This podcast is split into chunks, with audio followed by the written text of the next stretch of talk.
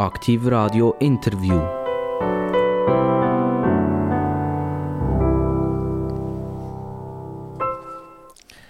Wir begrüßen Sie ganz, ganz recht herzlich zum Aktiv Radio Interview. Wir sind live hier. Ich darf ganz recht herzlich begrüßen jemanden, äh, wo man kennt. Eigentlich kennt man fast alle, die zu uns kommen, eigentlich, wenn ich mir das so richtig überlege. Aber ihn kennt man eigentlich besonders gut. Er hat doch eine rechte spitze Zunge. Er versucht, seine Anliegen auch so zu formulieren, dass, äh, wenn wir sagen, wir von der Basis das verstehen. Ähm, es finden es nicht alle immer so wahnsinnig lustig.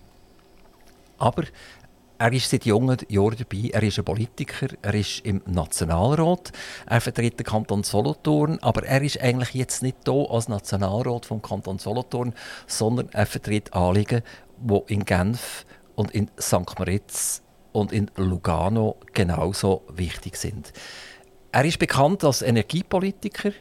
Er sagt dort aus seiner Sicht die Wahrheit. Er versucht, von den Nebenschauplätzen abzulenken und so ein bisschen mitten drin, also mit vielen Bogen ins Schwarze zu schiessen, in der Hoffnung, dass er nachher auch die 100 Punkte bekommt. Ich begrüße ganz, ganz recht herzlich den Christian Imark von der SVP, wie gesagt, Nationalrat vom Kanton Solothurn, Energiepolitiker. Grüezi, grüezi wohl, danke für die Einladung. Freut mich, dass ich da sein Christian Imark, ähm, ich bin ein bisschen recherchieren im Internet und dann habe ich gefunden, äh, einen Namen, der Christian Josia Maria Dieter Imark. Ist das der gleiche Imark, wie jetzt hier am Mikrofon ist? Ja, also das ist, äh, ja, das ist so, genau. Ich habe ha vier Vornamen. Das ist bei uns äh, in der Familie väterlicherseits äh, so Tradition und entsprechend haben wir das auch so weitergegeben an unsere Kinder. Die haben beide auch vier Vornamen. Und ein davon ist immer Maria. Was ist der Josia? Was ist das? Wo, woher kommt das? Das habe ich jetzt noch nie gehört. Also der Josia, also der, äh, es, es, ist so, man hat, also im Alltag hat man einfach den einen Vornamen und den zweiten Namen, wo viele, äh, von, viele von uns auch haben. Und dann ist eben der dritte Name oder der vierte ist Maria und dann ist einer ist der vom äh, wenn es ein Bub ist, vom Götti und wenn es ein Mädchen ist, von der Gotte. Und bei mir Josia, ähm, das ist, meinte ich, in der Familie jemand, der schon so geheißen hat. Aber äh, gute was, Frage haben wir so eigentlich gar nicht. Was ist im Pass drin? Steht dort Christian Imark oder steht dort Christian Josia Maria Dieter Imark? Nein, es, ist, es sind alle Vornamen im Pass drin und in der ID, ID auch. Das ist, das ist noch riskant, glaube ich. Es ist auch in dieser Corona-Zeit ist das riskant gewesen, wenn irgendein Papier noch nicht übereinstimmen hat mit dem Pass oder der ID ganz genau. Also wenn dort der Josia Maria Dieter gefällt hat, dann haben sie ein Problem bekommen. Ja, richtig. Und auch beim Fliegen oder, muss dann immer genau alles stimmen. Also ja, ich sage, es gibt äh, die, die das ganz genau anschauen, wo jedes Komma muss stimmen und dann gibt es vielleicht solche, die es weniger genau anschauen. Aber es ist richtiges Risiko ist da, dass das, wenn irgendetwas nicht genau stimmt, dass man nachher ein Problem hat. Es kann sein, dass die Fluggesellschaft ihnen vier Plätze gibt, oder? Am Christian, Josia einen, Maria einen, Dieter einen und so weiter und so Das wäre ein Vorteil, den ich glaube so noch nie erlebt habe, ja. Ähm, also, das ist noch, das ist noch spannend, oder? dass man dass es hat. Hat man ihnen immer Krigu gerufen oder, oder Christian? Oder, oder wenn man verrückt ist, hat man Dieter gerufen? Oder wie hat das funktioniert? Nein, in der Familie bin ich eigentlich der Krigi. Das ist bei uns. Aber die Zeiten vom Krieg sind vorbei, oder? Das ist mehr der Krigu jetzt, oder? Nein, Krigu, äh, wenn ich so ein bisschen auf Solothurn komme und Richtung Bern, dort äh, bin ich manchmal der Krigu. Aber bei mir in der Familie bin ich immer noch der Krigi. Oder eben für meine äh, Kinder natürlich der Papi. Sie wohnen in Fähren. Also Fähren habe ich natürlich weder mal gehört, noch weiß ich ganz genau, wo das liegt. Ähm, die Sie uns ein bisschen aufklären? Ja, das ist eigentlich äh, schade, dass Sie das nicht kennen. Also, es ist wunderschön gelegen im äh, hügeligen Solothurner Jura, im Schwarzbubenland. Wir haben einen wunderbaren Blick von dort aus, wo, wo ich wohne, wo, wo wir auch ein Haus bauen haben, übers, äh, über einen Großteil vom Laufendal. Wir sehen in der hintersten im hintersten Horizont eigentlich ins Frankreich rein. Wir sehen äh, in, in Jura rein, der Gackerelle. Also man hat einen wunderbaren Weitblick. Und äh, das Dörfli ist sehr klein, 600 Einwohner. Äh, hat keine Post mehr, kein Laden mehr, hat noch ein Restaurant. Und also man hat seine Ruhe dort und es ist einfach Kinder super zum Aufwachsen. Wir sind gerade neben einem Wald, also mehr Spielplatz als äh, unsere Kinder haben, haben wahrscheinlich kaum Kinder. Und äh, ich genieße das, ich bin dort aufgewachsen. Ich bin definitiv kein Stadtmensch, obwohl ich auch für Studium schon mal in, in einem kleinen Städtchen gewohnt habe. Äh, also nur eine kurze Zeit. Ähm, ich fühle mich dort sehr wohl und eben, genieße die Ruhe. Gerade auch in diesem hektischen Alltag ist es wichtig, dass man sich zurückziehen kann. Auch laufen kann man sehr gut, oder über die Hügel über. Ich gehe sehr viel laufen. Ja, also ist wirklich... Und, und man hat fast, fast rundum eine Weitsicht eigentlich von dort aus, wo wir wohnen. Es gibt auch so ein geflügeltes Wort, aber es ist bei Basel, du kannst mich nicht zwingen, um, um von Laufen. Nein, wie geht das gar? Ich weiß nicht, wie es auswendig Du kannst mich nicht zwingen von Laufen nach. Ja, äh, ich weiß gerade nicht. Ich, okay, also gut. ich weiß es nicht, wie es geht. Ähm, folgende, folgende Frage, Mark. Das Schwarzbubenland, das ist ja das Schwarzbubenland. Das ist richtig, oder? Das ist richtig, ja. Das gehört dazu. He?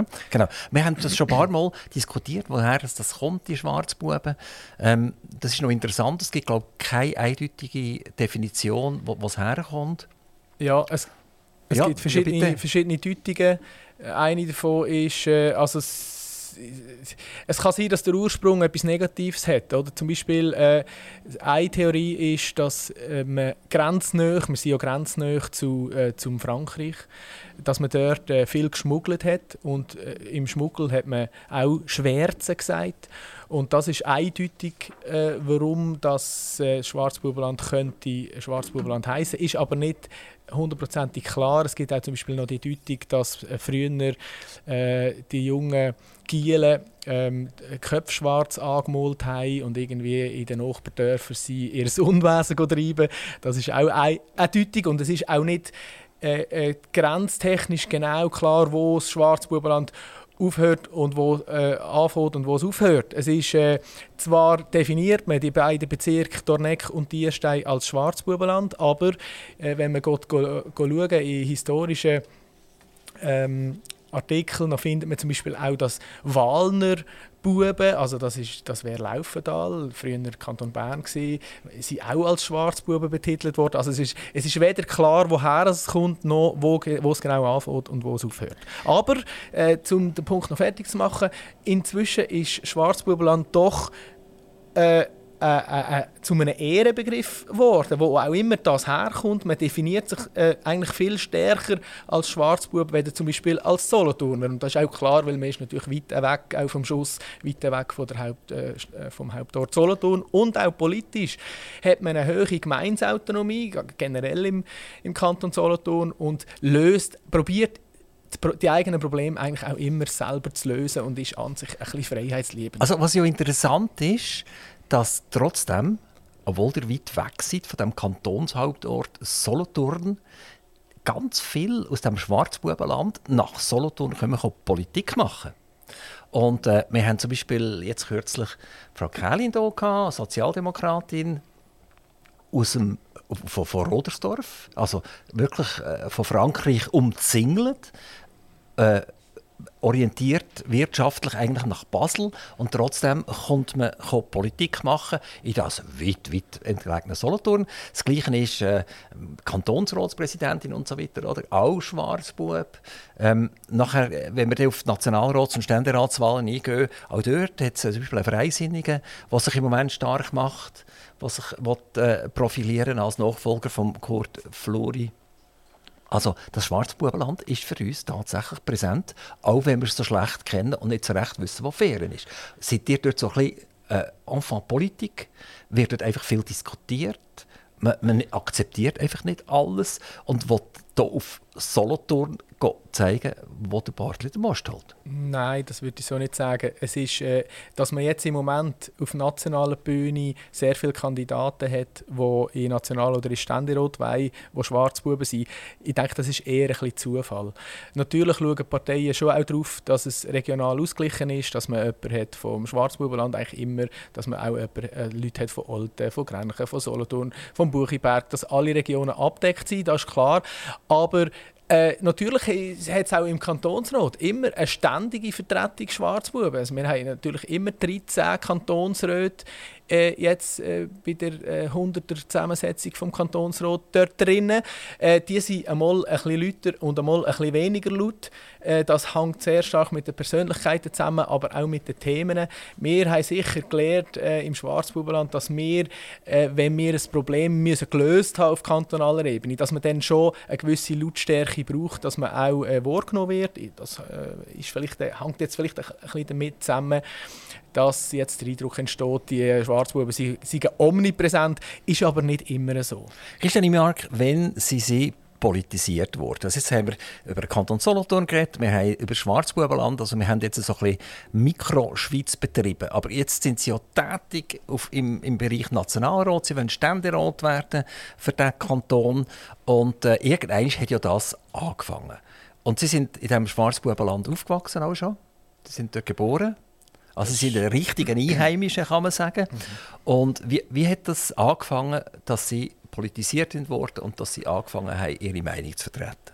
Also das hat eigentlich äh, in der Lehre angefangen. Anfangslehre, ich habe Polymechaniker gelernt, habe nachher, äh, habe schon vorher mich sehr stark für den Sport interessiert, habe dann, und das finde ich der grosse Vorteil, wenn man eine Lehre macht. Man ist sehr äh, eng, also man bekommt die wirtschaftlichen Schwankungen sehr stark mit über. Man, man hat ein Interesse dafür, ähm, wie viele Aufträge das reinkommen, ob das Unternehmen, wo man schafft, Geld verdient. Also der Hang zu, zum äh, wirtschaftlichen Denken, wenn man eine Lehre macht, ist sehr hoch und, und das finde ich super. Und durch das habe ich mich angefangen für Wirtschaftspolitik interessieren. Äh, das hat dann auch mit dem Verkehr äh, natürlich zusammen gehangen. Nachher habe ich mich für Verkehrspolitik interessieren. Dann sind sie grosse Fragen gekommen, soll die Schweiz der Europäischen Union beitreten oder nicht.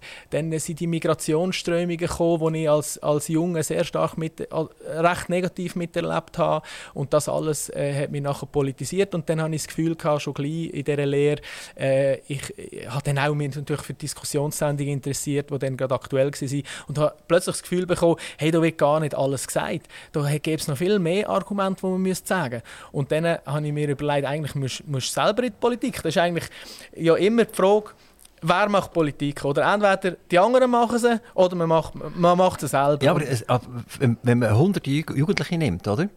Ja. Und man sagt, gehst du Politik machen, dann sind vielleicht 10 sagen, ja, das wäre noch spannend, aber einer macht es.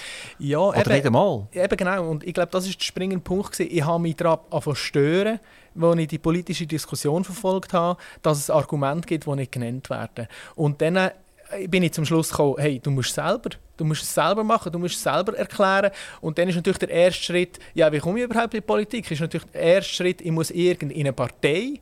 Und dann habe ich mir mal ein paar Monate Zeit gelassen, äh, um zu überlegen, was ist eigentlich die beste Partei für mich. Und dann habe ich mich einfach dort mal angemeldet. Und dann kommt man so auf kommunaler Ebene, kommt man dann äh, so mit Ortsparteien, mit Regionalparteien äh, in Kontakt. Und dann äh, ist man eigentlich schon ein bisschen im Trott inne. Ist natürlich noch nicht Kantonsrat, aber es ist dann schnell gegangen. Mit 19 bin ich dann bereits im Kantonsrat Kantonsrat. Gewesen. Ich sehe so einen Jugendlichen, der in Sturm und Drang ist, der will ja eigentlich die Welt verbessern. Oder? Und der findet ja eigentlich, was die Eltern machen, ein bisschen doof. Oder? Und was der Großvater gemacht hat, na ja. Und, die Geschichte ist sowieso uninteressant. Und man hat eigentlich die Idee vom Guten, vom Sozialen. Und man will gerne helfen. Also eigentlich so eine blaue Welt, wo man sich malen Also eher Sozialdemokratie, heute vielleicht eher grün-liberal oder grün. Und der Christian Imark, der hat relativ gleich eine dezidierte Politik, eine SVP-Politik machen. Ja, also ich habe es nicht so, also ich habe es nicht so erlebt und ich erlebe es auch heute noch nicht so, dass man als Junge generell nur kann links sein Das ist ein, ein Klischee, habe ich das Gefühl. Oder, äh, man sagt, ja, äh, wenn man jung ist äh, und nicht links ist, hat man kein Herz. Und wenn man später immer noch links ist, hat man keinen Verstand. Das ist ja der, der Spruch, wo, wo, wo man aber sagt. Aber ich habe es nicht so erlebt. Ich, ich habe, natürlich macht nicht jeder Junge interessiert sich für Politik oder will Politik machen, aber ich habe viele Junge kennengelernt, äh, auch schon in meinen äh, Jugendzeiten und nachher als Kantonsrat, die sich auch für Politik interessiert haben, die auch bürgerlich gedacht haben und die auch in der SVP waren. Aber natürlich, äh, es, es gibt so ein Klischee, äh, wo irgendwie auch jetzt vielleicht wieder mit den Klimajüngern, wo man meint, als Junge muss man unbedingt links sein. Ich habe es nicht so erlebt. Auf jeden Fall haben sie eine Stoßrichtung gepackt und sind mit 19 mit dieser Stoßrichtung und diesem politischen Gedankengut bereits in Kantonsrat gewählt worden. Das ist der jüngste Nationalrat ever. Äh, Entschuldigung, Kantonsrat ever, was es gegeben hat. Ähm, sind sie dort baff und erstaunt gesehen und sind sie dann vielleicht schnell zu Papi und Mami gegangen und gesagt, du, hey, jetzt muss ich hier in Kantonsrat, das habe ich ja gar nicht erwartet. Ich bin sicher gesehen, ich bin reines Kanonenfutter, aber jetzt ist es soweit. Äh, was mache ich dort?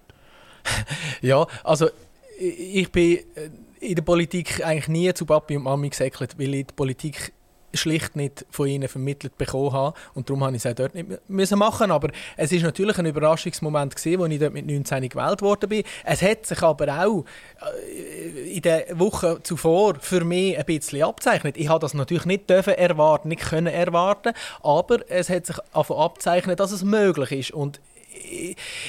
natürlich bin ich positiv überrascht gewesen und äh, nachher habe ich mir überhaupt, äh, ich habe mich ja nicht wahnsinnig stark auch über die kantonale Politik definiert. Also dann schon noch müssen überlegen, was der Kantonsrat denn genau für Aufgaben hat, weil man hat sich natürlich über die nationale Politik definiert und äh, das sind halt ein bisschen, trockene, äh, ein bisschen trockenere Geschäfte dann im Kantonsrat und das hat schon ein Moment gebraucht, bis ich mich dort dann äh, einschaffen konnte und ich war ja dann auch noch gleichzeitig in der Lehre. Gewesen. Also, ich habe immer gesagt, Priorität hat halt dann gleich die Lehre. Ich kann nicht ganze Tage, wo ich zum Beispiel sonst in der Schule würde hocken, äh, einfach ins, ins Parlament gehen oder in eine Kommissionssitzung gehen. Und ja, in die ersten paar Jahre ist das nicht ganz einfach gewesen. Aber, aber der grosse Vorteil, ich habe ja nachher 15 Jahre äh, im Parlament verbracht, im Kantonalen. Und das hat einen unglaublich breiten Erfahrungsschatz gegeben. Man hat natürlich auch die ganzen 15 Jahre dann immer äh, auch beobachtet, was läuft in Bern und gleichzeitig ist man mit drin im Kanton Solothurn in der Politik und von dem profitiere ich heute, weil eigentlich jede Situation, die irgendwie kann entstehen kann, hat man parlamentarisch schon mal erlebt und das gibt, gibt, einen unglaublichen Background. Es hat einen Berner gegeben, Claudio Rigetti, der hat bei sich selber äh, die KV-Lehre gemacht. Also er hat eine ganz junge Firma gegründet und hat nachher ein Gesuch gestellt, dass er bei sich selber die Lehre machen kann. Und das ist akzeptiert worden. Also der hat auch etwas ganz Spezielles gemacht. Bei ihm ist klar, also ich, ich meine, alles kann man ja nicht verpassen, wenn man eine Lehre macht und nachher Politiker ist. Also man muss an den Sessionen teilnehmen. Man muss äh, gewisse Ausschussarbeit einfach leisten. Was hat denn mehr gelitten, die Politik darunter oder die Lehre? Ja, am Schluss haben wir es irgendwie anbekommen. Also ich habe, ich habe sicher, ich habe in einer ersten Phase bin ich mal äh, eine Zeit lang aus der Kommission gegangen, wo ich dort äh, reingekommen bin, von Anfang an, damit, einfach, damit ich noch ein mehr, äh, äh bisschen mehr auf äh, also damit äh, die Lehre nicht völlig zu kurz kommt. Aber das war einfach eine Phase, gewesen, wo, ich, wo ich vor allem dann auch, was auf den Abschluss zugegangen ist, ist klar, dann hat natürlich die Lehre Priorität gehabt. Aber äh, das ist eigentlich, also spätestens dann, wo die Lehre abgeschlossen war, ist kein Problem mehr gewesen. Sie sind 2011 nachher Kantonsratspräsident geworden. Also im, im Kantonsrat sind Sie gesehen, 2001 bis 2015. 2015 ist dann die Nationalratswahl gekommen, also 2011 äh, Kantonsratspräsident. Das ist schon noch ein cooles Gefühl, der höchste von einem Kanton zu sein mit 29. Ja, es, es tönt natürlich wahnsinnig gut. Ich, ich bin dann im, im Dezember 11 bin ich gewählt worden als Kantonsratspräsident, habe mich sehr seriös auf das Amt vorbereitet und zwar für mich selber. Ich habe auch eine Arbeit darüber geschrieben, wie ich das Amt will interpretieren und das ist sehr gut gewesen. Ich habe, oder man wird ja zuerst zweiter Vizepräsident, dann wird man erster Vizepräsident und als ich zweiter Vizepräsident wurde, bin, habe ich eigentlich noch nicht gewusst, was heißt das genau für mich. Aber nachher habe ich mich auch mit einer Schulung noch, mit einem CAS, die ich dann gemacht habe, habe ich äh, mit einer Arbeit mich auf das vorbereitet, auf das Amt. Und dann bin ich voll bereit gewesen, eigentlich im 12. für das. Ich hatte natürlich eine grosse Medienpräsenz gehabt, halt als Jüngster, der das jemals gemacht hat. Ähm, ähm, habe dann äh, am Anfang die ersten paar Tage Klar tönt das gut, wenn, es heisst, man ist der höchste Solothurner. Aber dann ist es in den ersten paar Tagen vielleicht eher eine Last gewesen. Aber je länger es gegangen ist, desto mehr habe ich das Amt wirklich genossen und gern bekommen. Und ich habe es natürlich sehr ungern. Also es ist klar gewesen, dass es absehbar ist, dass es Ende 2012 dann wieder fertig ist. Aber dann hat es mir richtig weh gemacht und ich hatte wirklich Tränen in den Augen am Schluss, äh, als ich das Amt abgegeben habe. Äh, ich denke, es ist mir dort gelungen, oder? Ich habe das Parteibüchlein völlig auf die Seite gelegt und bin dort einfach der Kantonsratspräsident für alle äh, gleichermaßen da und, und äh, ich glaube, das ist mir gelungen, die Glaubwürdigkeit als unabhängiger höchster Solothurner äh, zu erlangen und das ist dann auch eine wichtige Basis gewesen, für das ich dann äh, drei Jahre später auch auf Bern können, können gehen.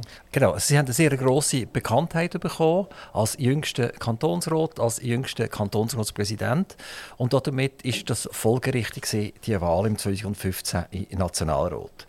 Das ist ja nochmal wirklich eine andere Welt. Also wenn man von einem Kantonsrat, wo doch eher noch ein bisschen beschaulich zu und her geht, man kennt sich gegenseitig, äh, es ist noch nicht so vermutlich eine, eine, aggressive Politik, sondern vielleicht am Mikrofon schon, aber nachher im, im Gang aussen kann man sich auch mal in die Augen schauen und, und vielleicht eine Lösung finden miteinander.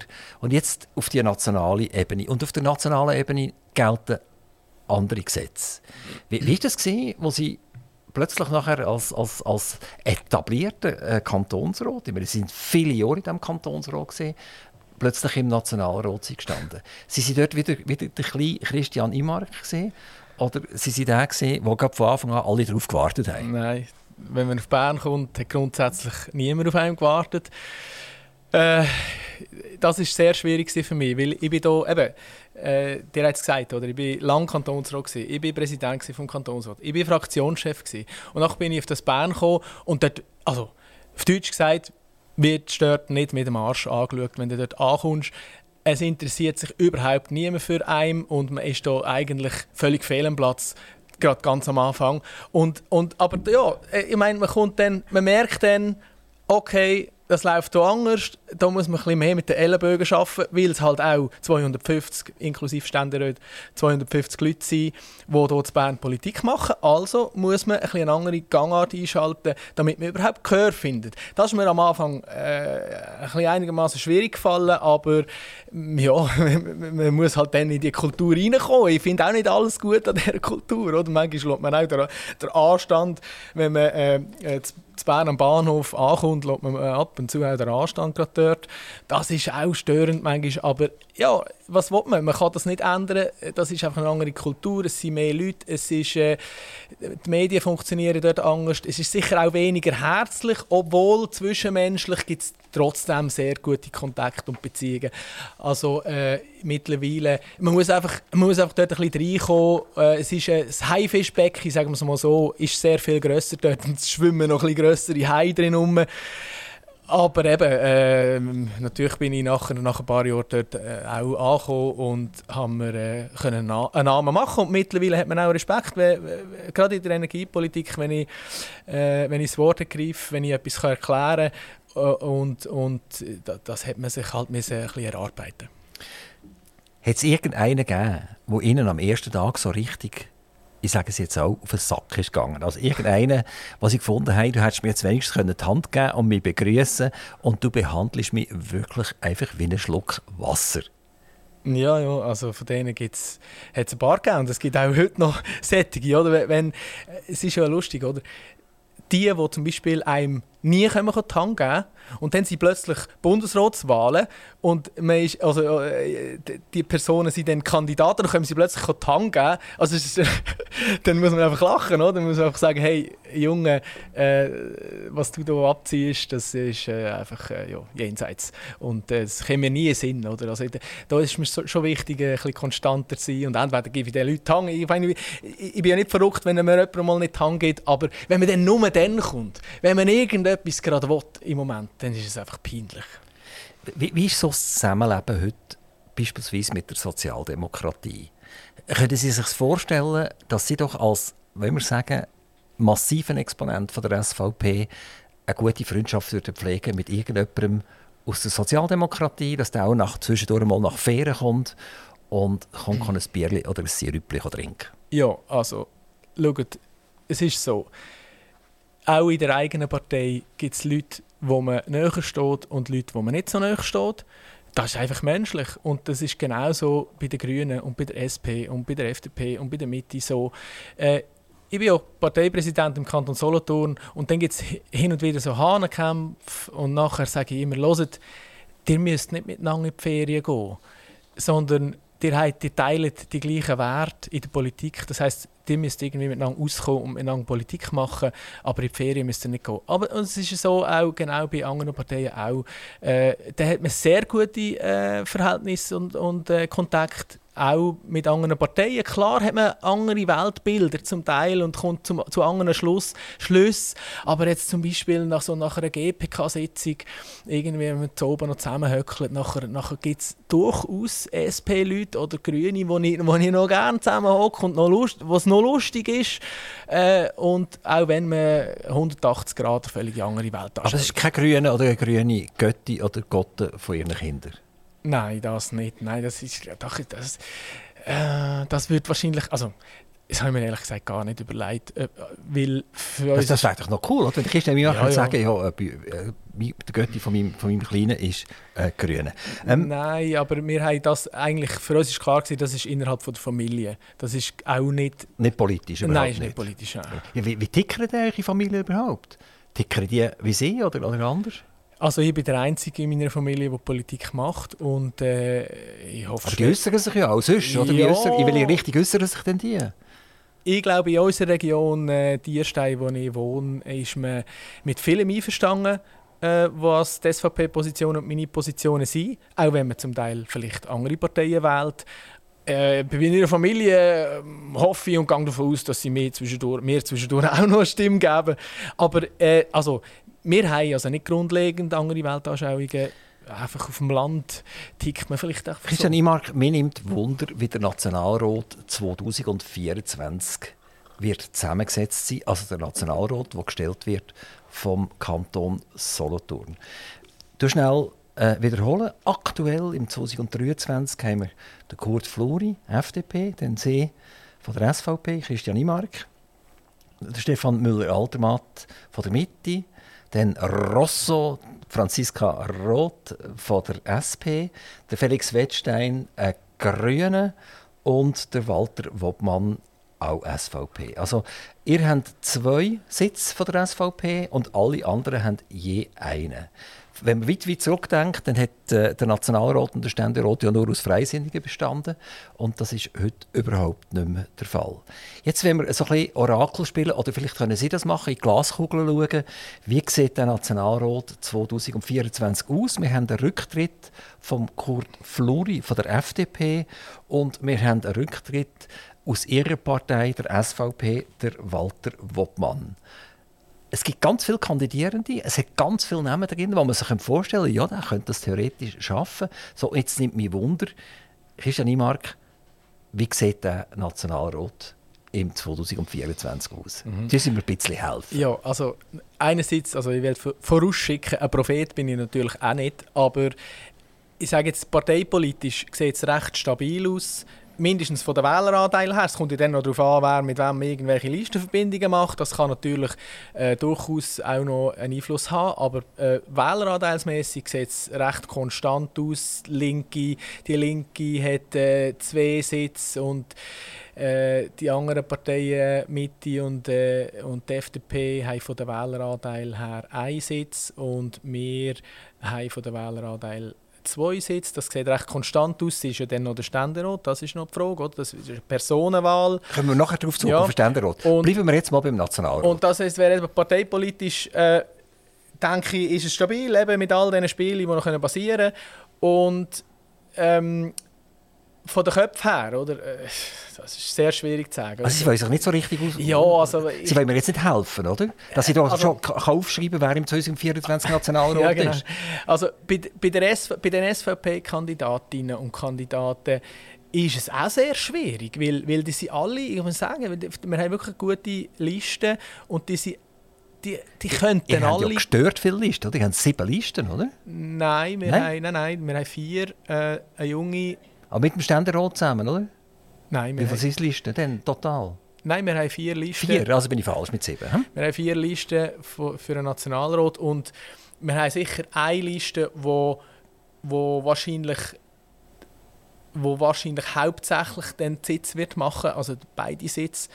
Und äh, von dort ist es sehr schwierig zu sagen, wer da drauf kommt. Ist dort der, der, der Remy Wiesmann auf dieser Liste drauf? Der Remy Wiesmann ist eine Möglichkeit. Und der Aschberger ist Und auch, der Aschberger ist auch äh, auf dieser Liste? Ist auch auf dieser Liste. Der hat sich auch schon im ganzen Kanton bekannt gemacht. Nachher haben wir den Beat Künzli, der ist ein Bauernvertreter. Die Bauernvertreter sind im Kanton generell immer stark, den darf man auch nicht unterschätzen. Dann haben wir Sibyl Jecker, sie ist eine sehr flüssige, die auch in verschiedenen Amteien bekannt ist. Auch sie könnte, könnte weit führen kommen. Dann haben wir den Matthias Borner aus dem wählerstarken Olten. Auch ihm ihn muss man auf der Rechnung haben. Also es ist wirklich bei uns auf der Liste ist sehr schwierig zu sagen und bei den Kandidaten von den anderen Parteien ist es für mich noch schwieriger, weil dort, dort kenne ich schlussendlich die Verhältnisse nicht gleich gut wie bei uns.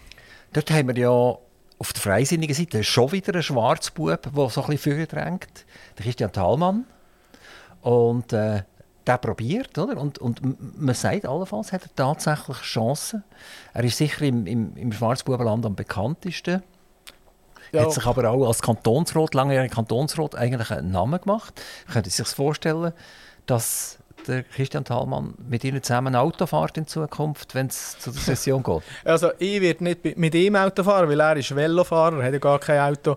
Aber ähm, ich glaube eher, dass bei der äh, FDP der Bauernvertreter, wo äh, der Rufer hat, also würde ich jetzt sagen, hat wahrscheinlich am meisten Chancen. Dann ist noch der Simon Michel, der die Ipsomet führt. Er ist, er ist sicher auch, ihn muss man sicher auch auf der Rechnung haben. Und dann haben sie auch von Olten noch Leute. Der äh, Markus Spielmann, der Hauseigentümer im Hauseigentümerverband ist, ist auch ein sehr starker Vertreter. Ich behaupte, dass einer von diesen drei äh, dort das Rennen macht. Also, wir schaffen es nicht, heute jetzt die Listen auszufüllen und dann schon gratulieren. Das geht nicht. Also, die Wahl ist spannend. Ja, genau. Sie ist so spannend, wie sie schon lange nicht mehr gesehen ja, und das ist auch gut so, weil äh, die Bevölkerung soll sich äußern und die Bevölkerung soll die äh, Personen wählen und die Parteien wählen, die sie für richtig halten. Wir stehen hier für unsere Werte und die Werte haben in der jetzigen Zeit sind speziell wichtig geworden mit den Krisen, die wir haben. Das merken wir. Wir äh, spüren einen grossen Rückhalt in der Bevölkerung. Bei den Sozialdemokraten könnte es ja noch spannend werden, indem allenfalls Felix Wettstein nicht mehr gewählt wird als Grüne, indem er nicht genug äh, Stimmen bekommt und dass die Sozialdemokraten einen zweiten Sitz gehen holen. Also es könnte auch eine parteipolitische Veränderung vor allem dort geben. Also das Freisinnige ihren Einzelsitz verlieren, das ist ja wohl nicht so. Die Mitte wird man vermutlich auch nicht verlieren. Äh, die SVP, ja, was haben wir, etwa 28% Wähleranteil, oder wie groß ist der? Wir haben vor vier Jahren knapp 26 gehabt möglich, dass wir jetzt noch ein bisschen zulegen können, weil wir äh, spüren das auch, dass, dass das möglich wäre. Weil der Christian Imark eine tolle Politik gemacht hat.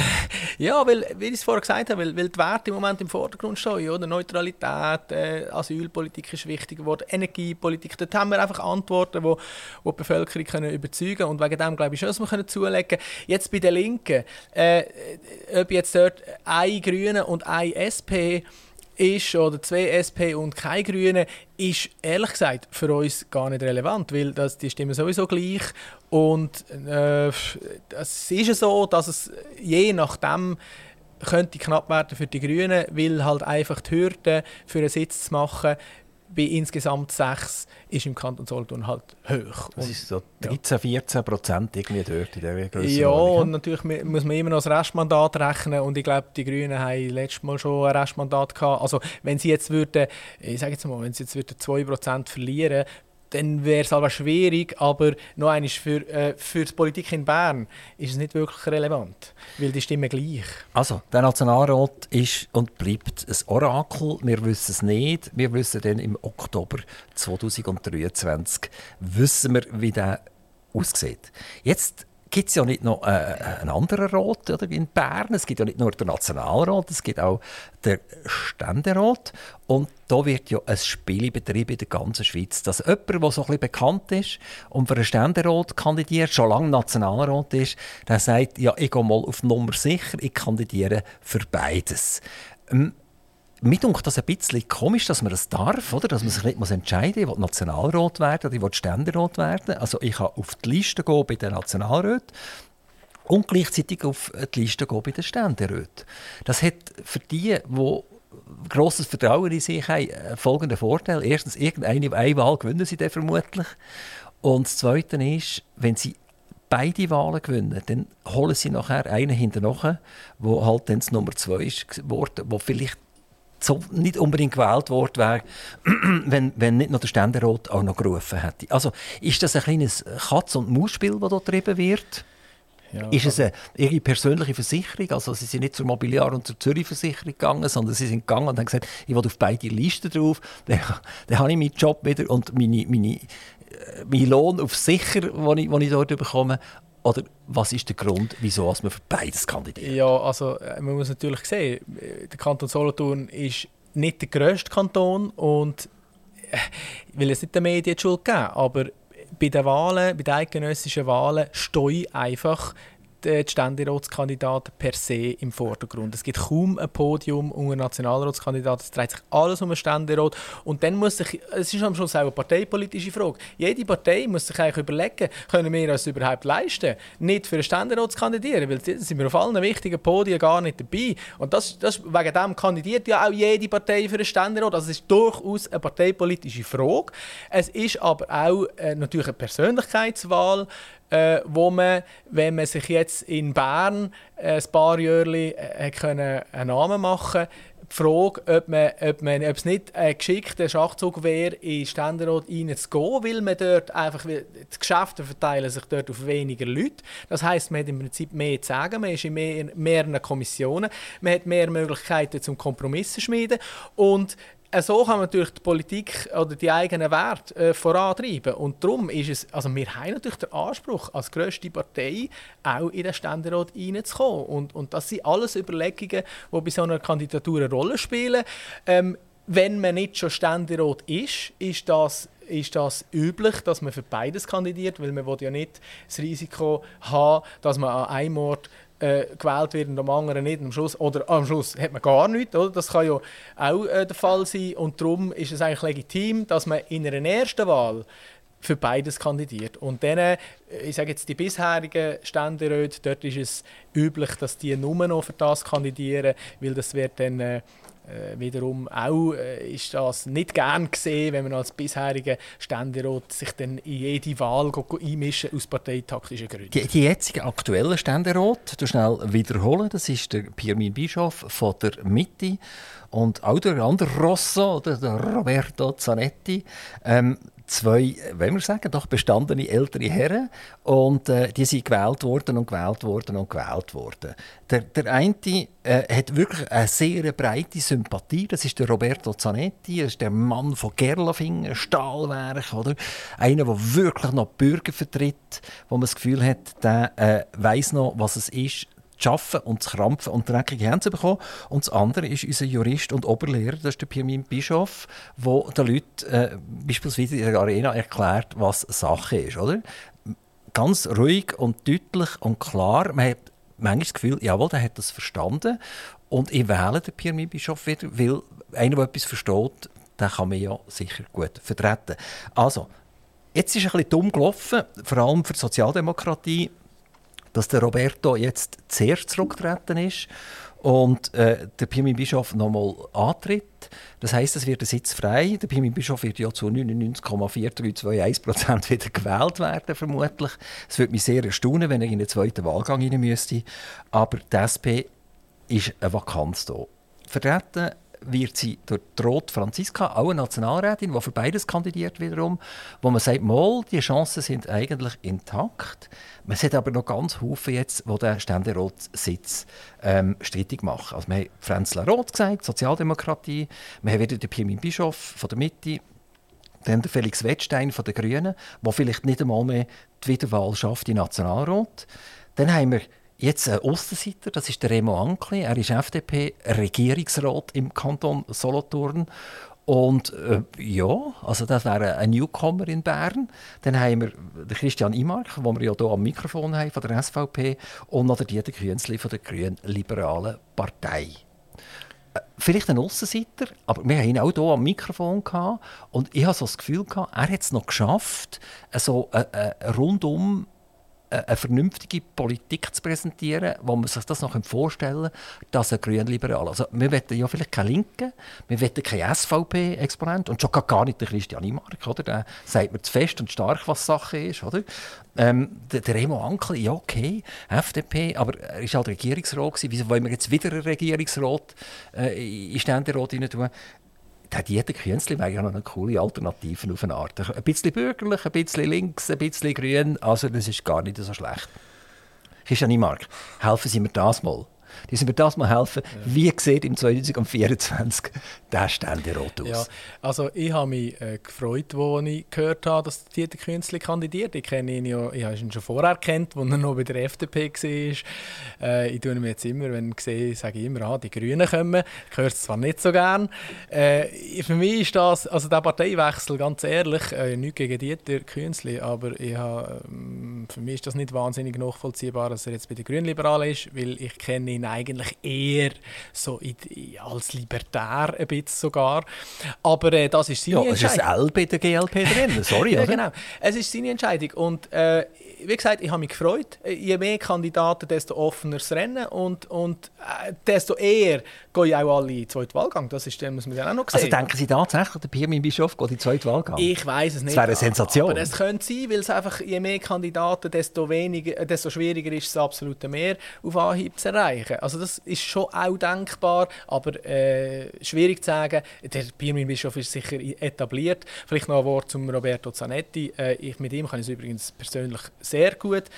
Politisch natürlich nicht. Politisch sind wir eigentlich zwei Geisterfahrer, wo, wo einander, ja, wo einander, aber oder zwei Geisterfahrer haben selten ein Problem miteinander. Die fahren beide auf der falschen Seite und, und kommen sich eigentlich nicht in Quere. Aber ich bin zum Beispiel auch schon beim Roberto Zanetti dort im äh, im Buschlaf oben gesehen, ihn besuchen einmal im Sommer. Also wir können es wirklich sehr gut zusammen.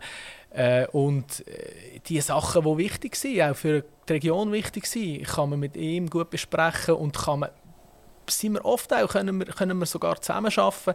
In anderen Themen haben wir, haben wir eben zum Teil politisch völlig andere Ansichten. Also das heisst eigentlich, aber, aber Sie können mir jetzt nicht sagen, wie im 2024 ja, das, das zusammengesetzt ist. Das ist schwierig, oder? Ähm, äh, im Prinzip, man muss den ersten Wahlgang abwarten und dann spielt ja immer auch eine Rolle, was gibt es denn für Koalitionen, oder? Es wird, vielleicht wird jemand gewählt im ersten Wahlgang, vielleicht auch nicht. Dann gibt es Rangierungen. Es gibt einen erst, zwei, drei, vier, fünf, sechs. Und dann äh, kommt es darauf an, wer geht, auf Deutsch gesagt, mit wem ins Nest oder wer, wer hilft dem anderen. Und, und darum sind die zweiten Wahlgänge sehr entscheidend. Und wegen dem kann man es jetzt überhaupt nicht sagen. Es Darf eigentlich im Kanton nur noch der zweite Wahlgang, der im ersten Wahlgang schon dabei war? Oder, oder dürfte ich mich nachher noch melden im zweiten Wahlgang? Nein, grundsätzlich kann man das Ross, meinte ich, sogar auswechseln aber es macht wenig Also dann müssen wir das noch überlegen. Also, ich bin extrem enttäuscht. Oder? Wir haben sie extra eingeladen, damit sie mir sagen, wie der Nationalrat im 24 aussieht und der Ständerat. Und wir haben keine Antworten bekommen. Ähm, Christian Mark, jetzt werden wir doch noch einen Wechsel vollziehen. Ja, wir, wir haben ja keine Antwort erwartet, oder? Ja, sicher. Man, ich bin hundertprozentig dass ihr das wisst. Also, jetzt, äh, wir haben viel über Christian Nünark wir haben Schwarzbubenland gehabt, wir haben jetzt den Kanton Solothurn ein bisschen gelernt kennen und ich hoffe auch alle äh, Ausserkantone, also die, die im Kanton Zug zulassen oder in Basel zulassen, dass sie ein bisschen Spass hatten an diesen äh, wenn wir sagen, in den politischen und politischen Querelen vom Kanton Solothurn ein bisschen zuzulassen. Jetzt machen wir einen grossen Gump, Christiane Mark. Sie haben äh, ein Hobby, einen Beruf, einen Alltag, 24 Stunden und da geht es um Energie. Energie, Energie, Energie. Mhm. Ich glaube, Sie haben sich so zum, zum Energiepapstpolitiker gearbeitet. Und wir tun am 18. Juni 2023 wir über das Referendum für das Bundesgesetz äh, über äh, KIG, also Klimaschutz, Innovation und Stärkung der Energiesicherheit, abstimmen. Das klingt ja schon so wahnsinnig, dass ich muss sagen, ich komme schon beim Titel nicht raus. Und, drum, nicht. und, und weil ihr nicht rausgekommen seid, hat er dem schließlich eigentlich gesagt, das ist ein Stromfressergesetz. Ja. Genau, nein, also es ist ja eigentlich umgekehrt, oder? Man hat zuerst gesagt, das ist der indirekte Gegenvorschlag zu der Gletscherinitiative. Gletscherinitiative, die ja auch schon ein sehr verwirrlicher Titel ist, der überhaupt nichts mit der Realität zu tun hat. Und dann hat man gemerkt, aha, die SVP macht das Referendum, jetzt müssen wir noch schnell den Titel ändern über die Redaktionskommission, dass es ein bisschen besser tönt. Und jetzt heisst das Bundesgesetz über den Klimaschutz, übrigens KLG, nicht KIG. KIG ist Konsumenteninformationsgesetz. KLG, Bundesgesetz über den Klimaschutz, die Innovation und die Stärkung der Energieversorgung.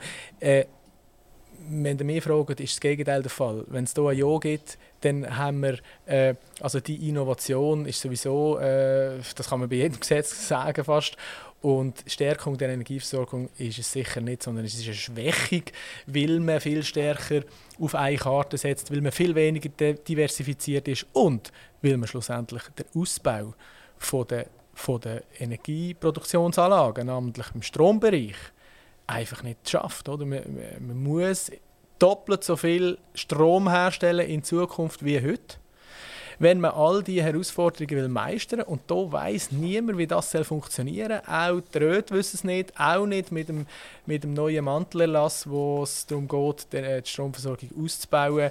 Äh, da äh, setzen wir etwas aufs Spiel am Schluss. Oder? Wir, äh, unser Wohl, nämlich unseren Wohlstand, weil die Energiepolitik ist die Grundlage für einen Werkplatz Schweiz, wo konkurrenzfähig ist. Und wenn wir das aufs Spiel setzen, setzen wir am Schluss auch den Wohlstand aufs Spiel. Und das ist ganz gefährlich. Energie hat ja sehr viel mit Klima zu tun, letztendlich. Oder, oder wir meinen das auf jeden Fall, es hat sehr viel miteinander zu tun.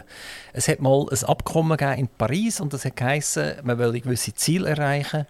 Und die Schweiz hat die Ziele nicht erreicht. Und das kann man eins zu eins ganz klar sagen wenn man hätte damals, wo das Pariser Abkommen gemacht ist, die Schweiz eingefroren mit der Anzahl Personen, dann hätten wir das Klimaziel doppelt erreicht. Wir haben es nicht erreicht, weil zwischen dem Tag, wo die Unterschrift unter das, äh, unter das Klimaabkommen gesetzt worden ist und heute haben wir schlichtweg zwei Millionen mehr Menschen in diesem Land. Ob jetzt das positiv oder negativ ist, das spielt jetzt im Moment keine Rolle.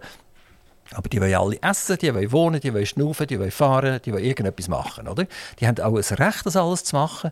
Und jetzt frage ich mich einfach, wieso ist das klar ein Argument? Ich meine, das ist, das ist Mathematik, oder? Und das hat der liebe Gott, hat Mathematik und Physik erfunden und das muss eigentlich jeder glauben, oder?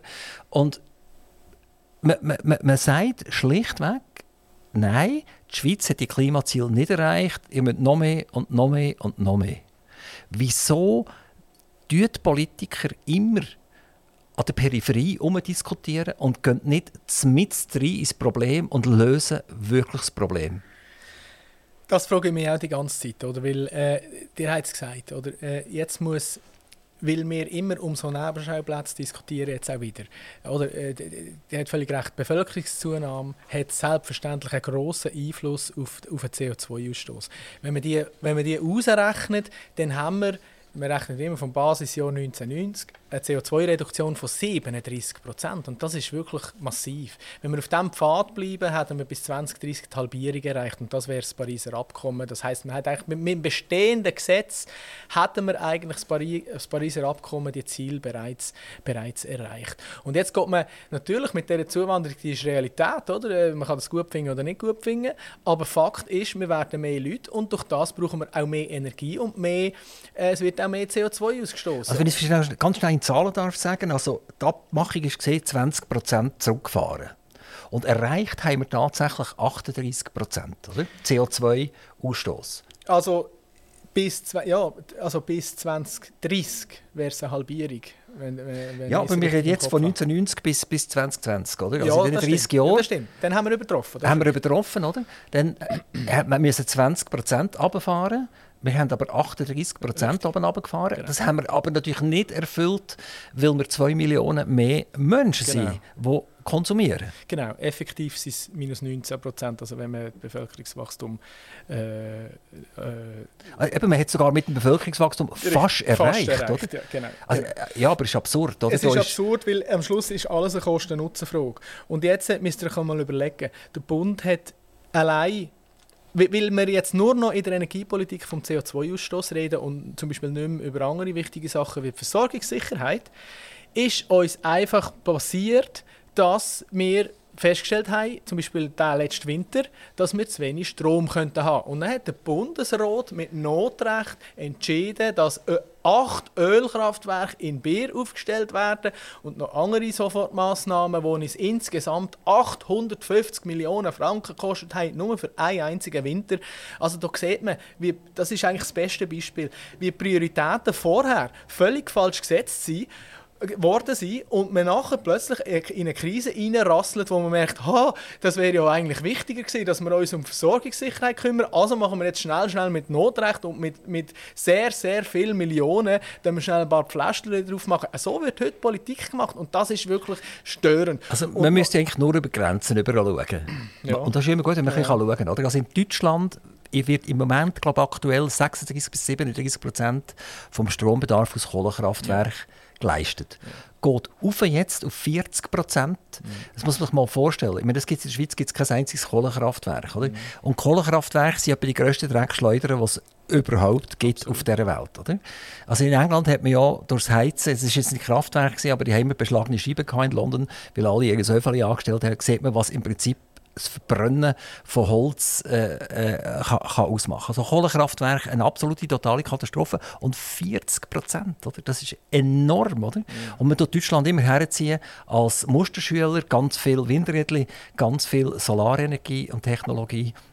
Und trotzdem sind sie einer der grössten Umweltsünder. Die Deutschen haben ein pro Kopf CO2-Ausstoßvorkommen, das doppelt so hoch ist ja. wie das von der Schweiz.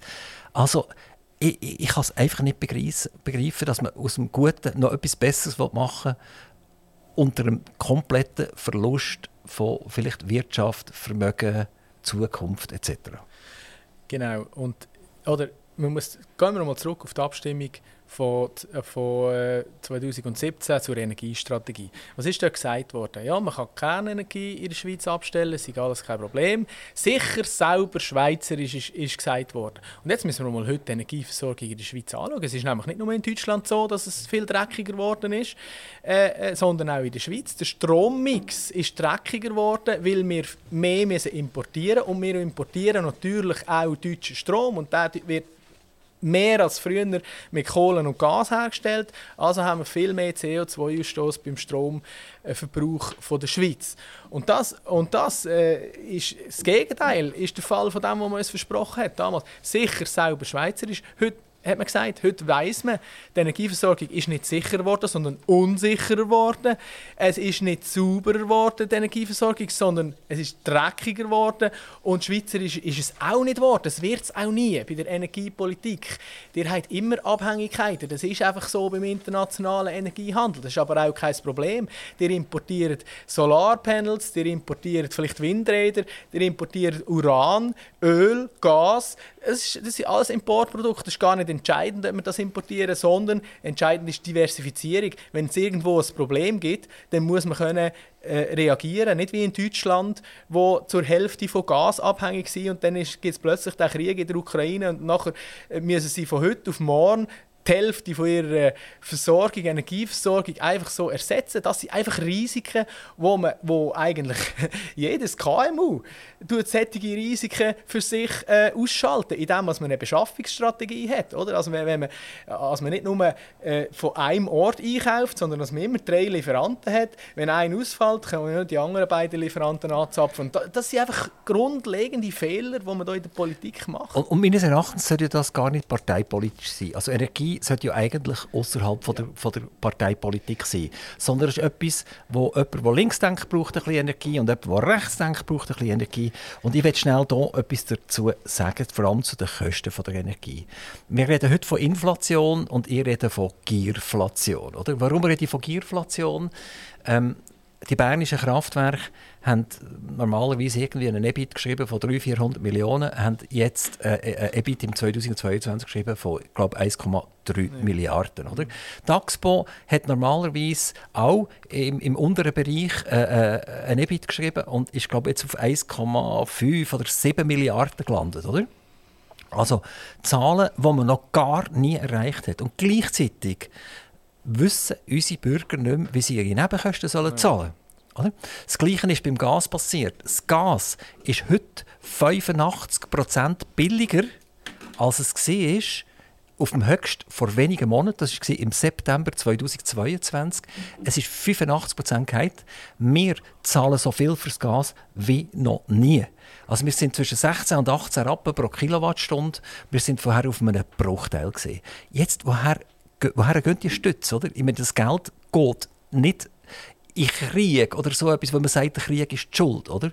Sondern das geht schlichtweg einfach zu staatlichen Betrieben, wo das Geld, ich weiß nicht, horten oder, oder, oder steuertechnisch missbrauchen. Oder, ich habe keine Ahnung, wo das wirklich hergeht. Auf jeden Fall weiß ich, dass meine Gasrechnung einfach nicht in der Ordnung ist. Genau, und äh, das ist ja das Problem auch jetzt von dem Stromfressengesetz oder KLG oder nennen es wieder weit vom 18. Juni, wo wir darüber abstimmen. Die Kosten die, die, werden, die werden enorm explodieren. Oder? Das Problem ist, wir setzen Ziel dort. Das heißt, wir setzen Ziel netto null, also wir dürfen kein Treibhausgas mehr ausstoßen bis 2050 aber keiner weiß, wie die Ziele erreichbar sind. Es wird Milliarden, Hunderte von Milliarden an Investitionen auslösen und die Energieversorgung selber also was jede, jede Person im Jahr für die Energie zahlt, wird massiv ansteigen. Es kann gar nicht anders sein.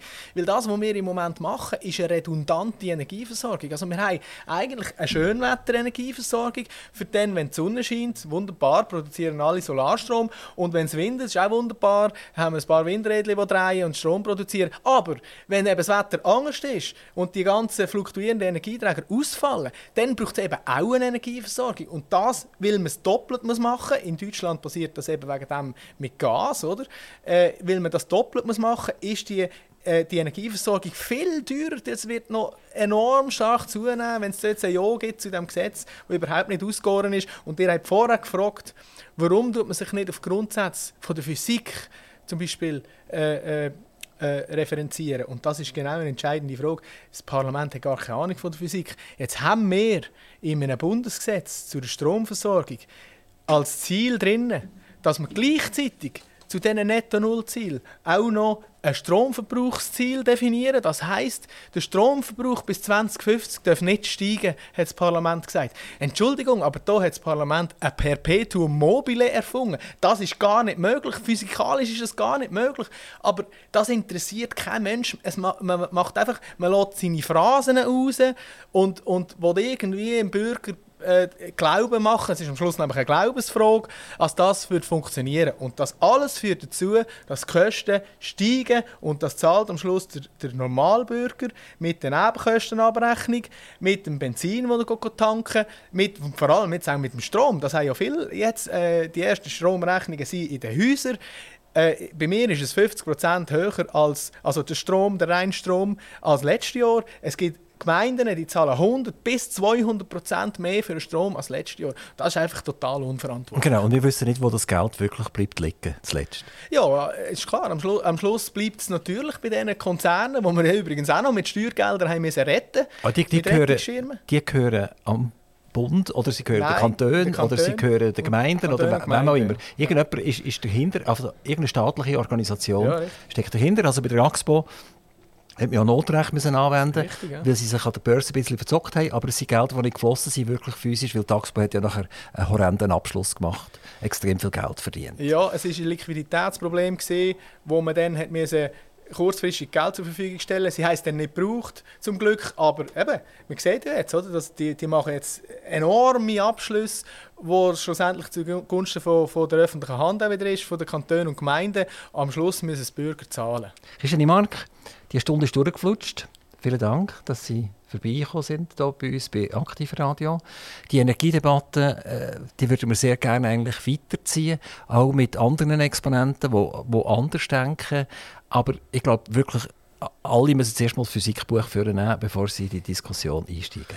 Ja, es wäre wichtig, dass man das in Bern auch mal machen Danke also wir, vielmal, können, wir, wir, können, wir können ja mal eigentlich eine, eine Sammlung machen, oder? Damit alle Physik für Dummies bekommen oder so im Nationalrat. Genau, jedem, jedem äh, Otto Liebauner auf den Tisch legen. Aber eben, der wird dann wahrscheinlich schnell im Altpapier landen. Schade. He? Vielen Dank. Hat sehr Spaß gemacht. Danke Merci vielmals. Aktiv Radio Interview.